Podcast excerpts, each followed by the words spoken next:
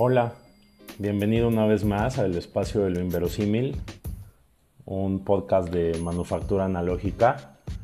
Soy Diego Navarro y si me has escuchado, sabes que me gusta reflexionar en torno a situaciones que no son perceptibles a primera vista o que parecen no tener sentido y que sin embargo están ahí determinando el cauce de los hechos y las circunstancias.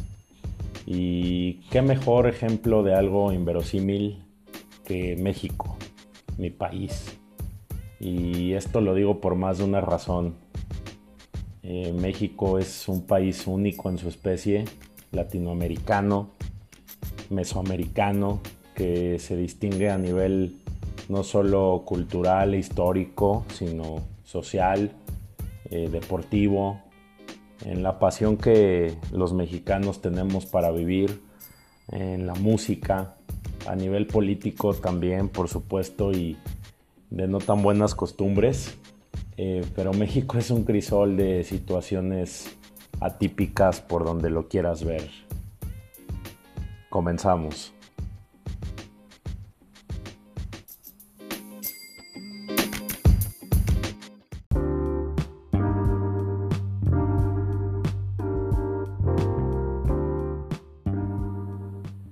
Pues bien, México es un país completamente único en su categoría. En sus casi 2 millones de kilómetros cuadrados de superficie, eh, alberga una cosmovisión muy rica, muy plural, muy heterogénea, de muchas culturas y de muchas tradiciones que son diferentes entre sí. Quisiera que me digan en donde más tienen a unos personajes como los que vemos en Papantla, en el Tajín. Eh, se suben a un, poste de no sé cuánto mida, 30 metros, y se tiran de espaldas al vacío amarrados por una cuerda y hacen una danza volando, mientras uno de ellos se queda en el poste tocando la flauta.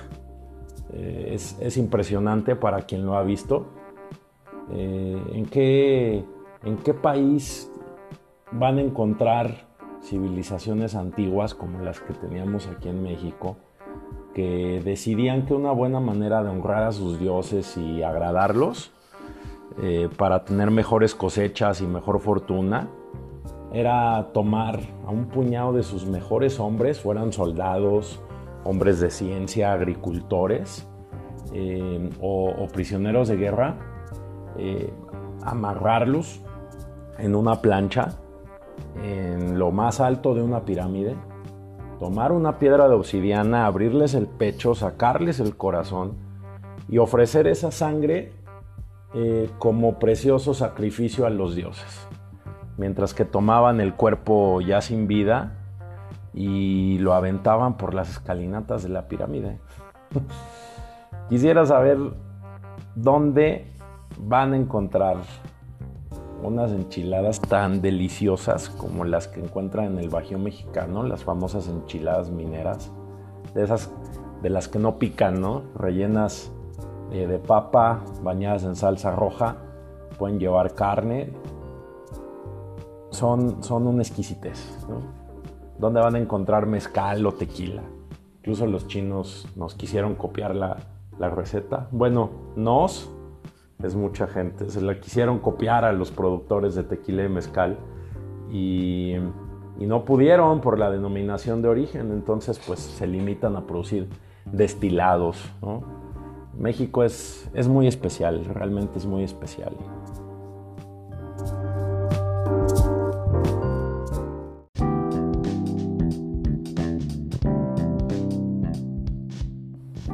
Y bueno, podría pasarme las horas y la misión completa hablando de, todas esas cosas eh, invaluables, hermosas que, tiene México y que sin duda ameritan eh, pues un recorrido ¿no? por, por nuestra cultura, por nuestras tradiciones y por toda nuestra oferta civilizatoria, déjenme llamarlo así.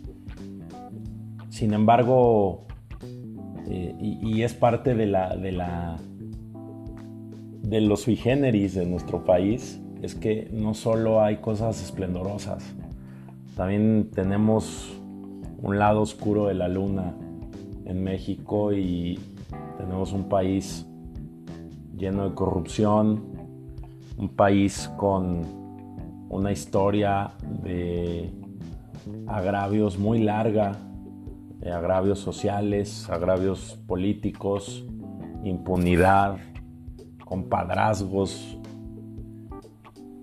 Tenemos al México de cuates, ¿no? Al, México Sociedad Anónima de Capital Variable. Eh, al México de la poca autodeterminación, por lo que ustedes gusten y manden, por nuestro estilpe colonial, por nuestra cercanía con los Estados Unidos, por la forma en la que los personajes que controlan el país toman sus decisiones, porque es cultural, dicen algunos. Tenemos a un México que ahora transita una época de militarización amable, soft, que si bien de un tiempo para acá registra menos agravios de las Fuerzas Armadas en contra del pueblo, pues ahí están, ¿no? Pie de guerra ante cualquier situación. Tenemos a ese México de las autodefensas, de las zonas de excepción creadas por o en defensa de los grupos criminales y los cárteles. Y, todo esto también forma parte de México. Y es que, pues pasa como con un amor, ¿no? Si quieres a México necesitas querer el paquete completo. Y si no, que me lo platiquen mis amigos que han emigrado a Europa o Estados Unidos, que eh, pues han decidido cambiar de vida, cambiar de sociedad.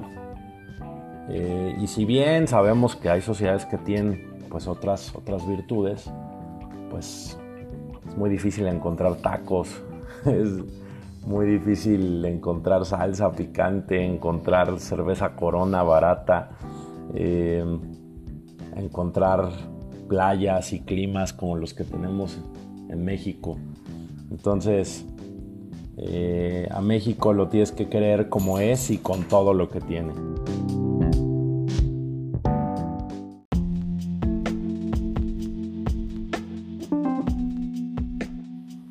Y es una realidad, México es tan, tan rico, tan diverso, que no todo puede ser maravilloso.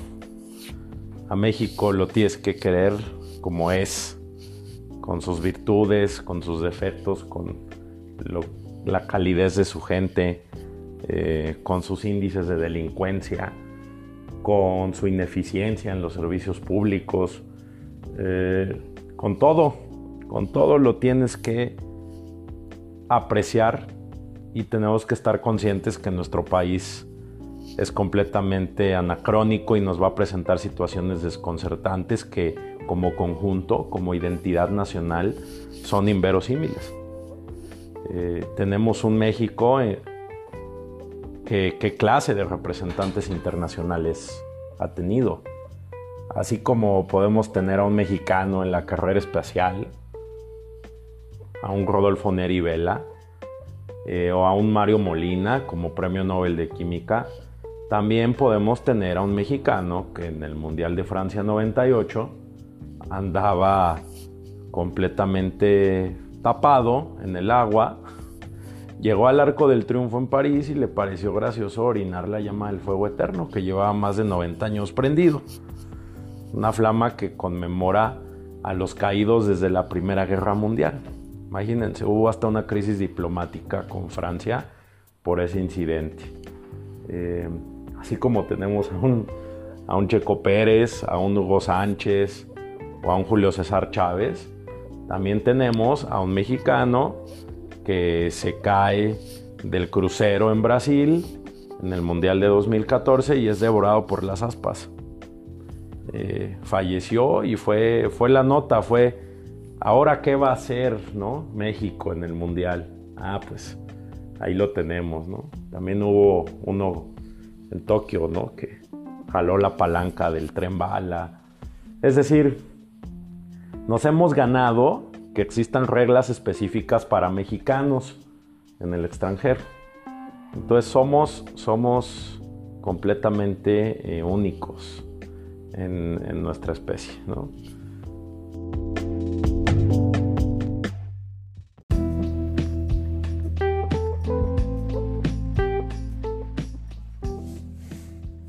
Y como muestra de, este anacronismo, podemos tener eh, contradicciones desconcertantes en México.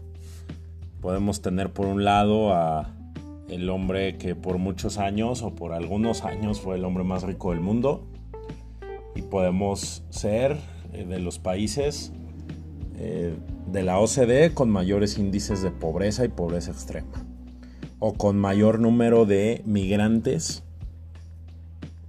hacia Estados Unidos y al extranjero. En general somos de los países del mundo que más migrantes tienen.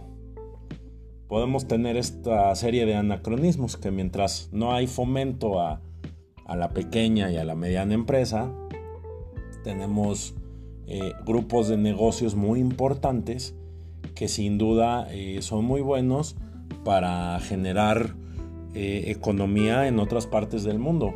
Eh, me destaca y no sé si conozcan el, caso de Grupo Alsea, un grupo restaurantero bastante, bastante grande y el más importante, sin duda, en México.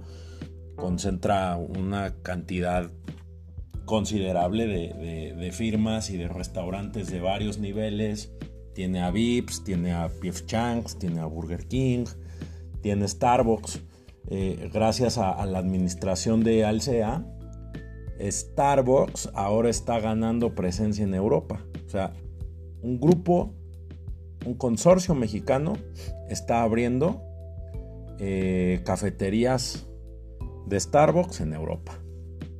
Tenemos eh, a Orlegui, un grupo de empresarios también mexicanos que además de tener dos clubes en primera división en México y un club más en la liga de ascenso, tienen sus tentáculos en la agroindustria, tienen sus tentáculos en la industria de seguros, eh, además tienen eh, pues inversiones en Europa, están incursionando, tienen alianzas con diversos clubes eh, de, de, fútbol del mundo, todo con el pretexto ¿no? de los colores del Santos Laguna, entonces con el Celtic Glasgow y creo que el el Sporting de Lisboa también. Entonces, ¿cómo podemos tener, por un lado, ejemplos de tanto éxito, de, hacer bien las cosas, de que sí se puede, pero al mismo tiempo ejemplos de que no se puede? Entonces, México tiene una dualidad eh, tremenda y creo que es parte de la definición de, México como país y es lo que nos hace tan atractivos y tan, tan enigmáticos.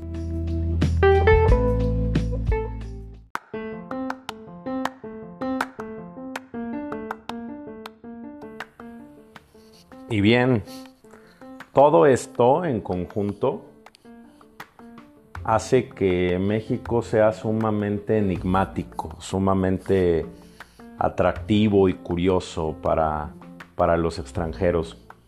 Eh, una vez conocí a, un francés eh, en una playa en Guerrero, una playa que por cierto es, muy linda, se llama Troncones, es muy poco conocida, está como a unos 30 o 40 kilómetros de, de Ixtapas y Guatanejo. Si tienen oportunidad conozcan, es casi virgen y, me decía el, francés que él había leído El laberinto de la soledad y que eso le había generado una profunda curiosidad. Recordemos que pues en la época de, las primaveras estudiantiles eh, fue que, Octavio Paz documentó, además de haber documentado pues toda, toda esta diversidad de la que estamos hablando ahora, todo este cóctel que es México, escribió un postdata. Y en ese postdata habló en específico de los movimientos políticos que agitaban a México para las Olimpiadas y que eh, si, si los movimientos en Francia fueron referencia para México, posteriormente también México fue referente para los movimientos sociales en Francia.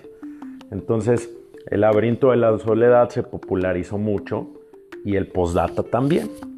Y este francés me decía que eh, era lo que le llamaba la atención, eh, conocer a la gente en México, conocer todo lo que tenía para, para ofrecer. Y, y es que México tiene de todo. En la época colonial teníamos cantidad de yacimientos, minerales y, metales preciosos que más allá de haberse aprovechado para el desarrollo del país se convirtieron en nuestra penitencia, en nuestro error de origen y, y fueron saqueadas para beneficio tanto de las colonias europeas como de los piratas transatlánticos. Aún todavía mediados del siglo XIX, ya un par o quizá tres siglos después de toda la cuestión colonial, eh, llegaban todavía los gamusinos europeos en busca del dorado en la Alta California y Nuevo México, atraídos por la, una leyenda que, que les contaba que existía una montaña de oro tan inmensa como la que encontraron en el Cusco, en Perú. Eh, y, cuál fue su sorpresa? Que al venir a México no se encontraron un dorado, se encontraron varios dorados y plateados en Guanajuato, Real de 14, eh, Sinaloa es poco difundido, pero había muchas minas también en Sinaloa. Eh, se, los, se los cuento porque de primera mano sé la historia. Mi bisabuelo, don Sebastián Díaz Uriarte, era administrador de una mina y, y era de dueños belgas. Él era el administrador, pasaba un Rolls Royce por él todos los días a las 4 de la mañana y él se iba a trabajar y a llevarle las cuentas a los gamusinos belgas que eran los dueños de, de esta mina cerca de, de Mochi, Sinaloa.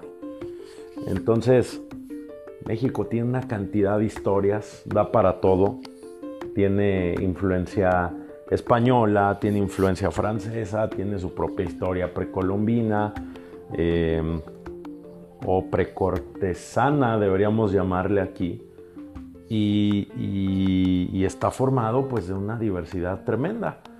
México da para todo. México tiene petróleo, tiene agua, tiene una gran producción cafetalera y azucarera, ahora también están encontrando litio. Eh, México es el productor de la mejor carnita asada de todo el mundo y de las mejores carnitas callejeras del mundo. Y, por eso por eso no me fue complicado ponerme a platicar de México. Quizá no estoy no estoy diciendo nada que ustedes no sepan, pero todo esto, todos estos factores, circunstancias, situaciones, eh, creatividades de la sociedad mexicana vuelven de México un país completamente inverosímil.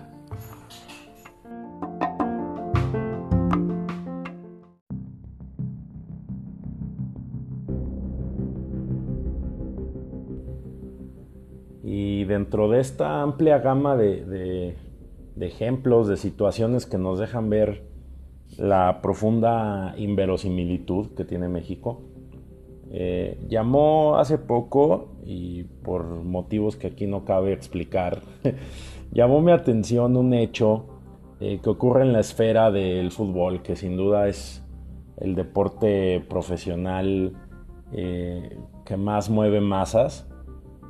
Iba a decir el evento que más mueve masas, probablemente los, festivales y los conciertos también tengan esa capacidad de convocatoria, eh, pero sin duda como deporte profesional el fútbol es el que, el que tiene más adeptos en México. Bueno, de un par de años para acá también el béisbol ahora es el deporte nacional eh, por motivos oficialistas y por motivos whitezicanistas también, pero eh, me llama el ejemplo del fútbol porque es, es el ejemplo de todo lo que no se debe hacer. Existen regulaciones a nivel internacional respecto a cómo deben de organizarse eh, eh, los torneos profesionales, cuáles son los cánones, las directrices básicas de lo que no se debe hacer.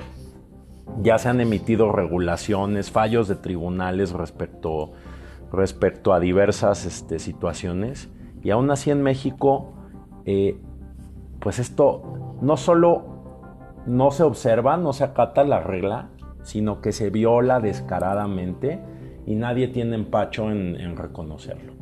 Eh, ahí tienen que hace algunos meses la Comisión Federal de Competencia Económica sancionó a la Federación Mexicana de Fútbol y sancionó a dueños de varios clubes de la liga, si no es que casi a todos, por el famoso Pacto de Caballeros, que es eh, un acuerdo que tenían entre los dueños para, eh, pues básicamente controlar el mercado de jugadores. Si yo eh, Diego Antonio Navarro, juego en el, eh, en el Puebla y me quiero cambiar a Monterrey porque ya soy agente libre, pues no soy libre. Tengo que encontrar eh, la anuencia y el apoyo de mi club para poder ir a Monterrey. Si yo establezco contacto directo con el Monterrey, me van a castigar. Tenían un acuerdo entre ellos para que ahora Monterrey deje de mostrar interés por mí. ¿Y qué pasaba? Pues me quedaba en Puebla, relegado, me mandaban a la banca, ya no me daban minutos, eh, ya me ofrecían condiciones de contrato más desventajosas, me bajaban el sueldo, eh, se me argumentaban situaciones de otra índole, de rendimiento, y esto hasta que mi carrera estuviera completamente eh, acabada. Hasta que yo estuviera apestado, ningún equipo me quisiera. Y entonces, pues ese era el pacto de caballeros. Si tú quieres triunfar, te tienes que alinear a lo que digan los dueños, a lo que diga el club. Entonces, eh, pues una práctica completamente eh, ilegal, de la cual pues sabemos que Mark Bosman, eh, un futbolista belga, demandó hace unos 25 años pues libertad de acción porque no podía, no podía moverse libremente. Eh, su club, que era el Lieja, le, aplicaba estas tácticas tan finas que les estoy contando. Y bueno, desde, desde entonces Bosman pues se tuvo que sacrificar por todos los futbolistas para que hubiera una regulación internacional en contra de este tipo de prácticas. Pues bien, 25, 26 años después, viene la Comisión Federal de Competencia a sancionar a los dueños y a sancionar a la federación por algo que se supone dejó de haber ocurrido. Debió de dejar ocurrir, debió de dejar pasar hace 25 años. Entonces, dense idea de cómo las cosas en México se hacen como se hacen en México. No se hacen como dice la ley, como dictan los cánones, no, se hacen como los mexicanos quieren que se hagan, ¿no? Em, entonces, es un ejemplo que llamó mi atención poderosamente. Seguimos en foul en varias cosas a propósito de, esto. Eh, hay multipropiedad, ya ha dicho la FIFA que no debe haber multipropiedad, que un dueño o grupo de dueños no pueden tener varios clubes porque eso también es contrario a la competencia. Es como si yo simulo competencia y el día que juegan, por ejemplo, el León y el Pachuca, que son del mismo dueño, pues ¿qué podemos esperar de ese partido? Más que que el dueño busque la manera de sacar el mejor beneficio porque es dueño de ambos equipos. O el mismo caso entre el Santos y el Atlas. O el caso de aquella memorable final entre América y Necaxa, que no me acuerdo ni en qué año fue, fue en los años 90 cuando se dice que Emilio Azcárraga levantó el teléfono para, para mover los hilos y para, para cambiar el resultado a favor del América. Entonces, este tipo de cosas pasan en México, son completamente eh, comunes, normales. Hubo varios escándalos de atletas olímpicos que no fueron a, la justa eh, olímpica más reciente en Tokio por estas situaciones, porque se venden prácticamente los lugares para ir a las Olimpiadas, porque si no le agradas al dueño de la federación o a quien decide si te da presupuesto o no, pues no vas, no puedes competir. Entonces, este tipo de cosas que son únicas en su categoría, eh, pues no, no son como las enchiladas mineras, ¿verdad? Ni son como los voladores de Papantla. Son al contrario cosas muy, muy dañinas para México. Y parte de esta inverosimilitud que tiene el país, pues no es para bien. Tenemos una gran cantidad de situaciones inexplicables que sin duda nos jalan hacia el subdesarrollo, nos detienen en una fase eh, de, progreso muy, muy incipiente, muy temprana, de la cual pues tendremos que eh, ir aprendiendo y para poder avanzar tendremos que irnos deshaciendo de estas cosas. Entonces conservemos lo que nos da identidad, pero deshagámonos de todo esto que nos pudre y que nos atrasa. Esa, es mi, esa es mi reflexión. Eh, no todo es lo que parece siempre. En una intención romántica y bohemia podría decirles que qué bonito que México sea así, pero definitivamente hay muchas cosas que se tienen que arreglar, que se tienen que solucionar, que les tenemos que dar la vuelta y que las tenemos que pensar desde otra forma. Y ese es nuestro reto en nuestro día a día, en lo que hagamos, en lo que seamos capaces de influir. Eh, es la invitación de esta emisión semanal, es la reflexión que, te dejo. Eh, agradezco tu tiempo, agradezco estos minutos que le has dedicado a, mi contenido. Te invito a suscribirte, a prender las notificaciones para que cuando haya nuevos episodios no te los pierdas. Eh, búscame en redes sociales, sobre todo en Twitter, eh, te dejaré mi cuenta, es arroba dx6, 6 con Y, Z, Y, X, dx6. Y estamos platicando. Eh, muchas gracias, este fue el espacio del inverosímil. Nos vemos en el siguiente. Bueno, nos escuchamos.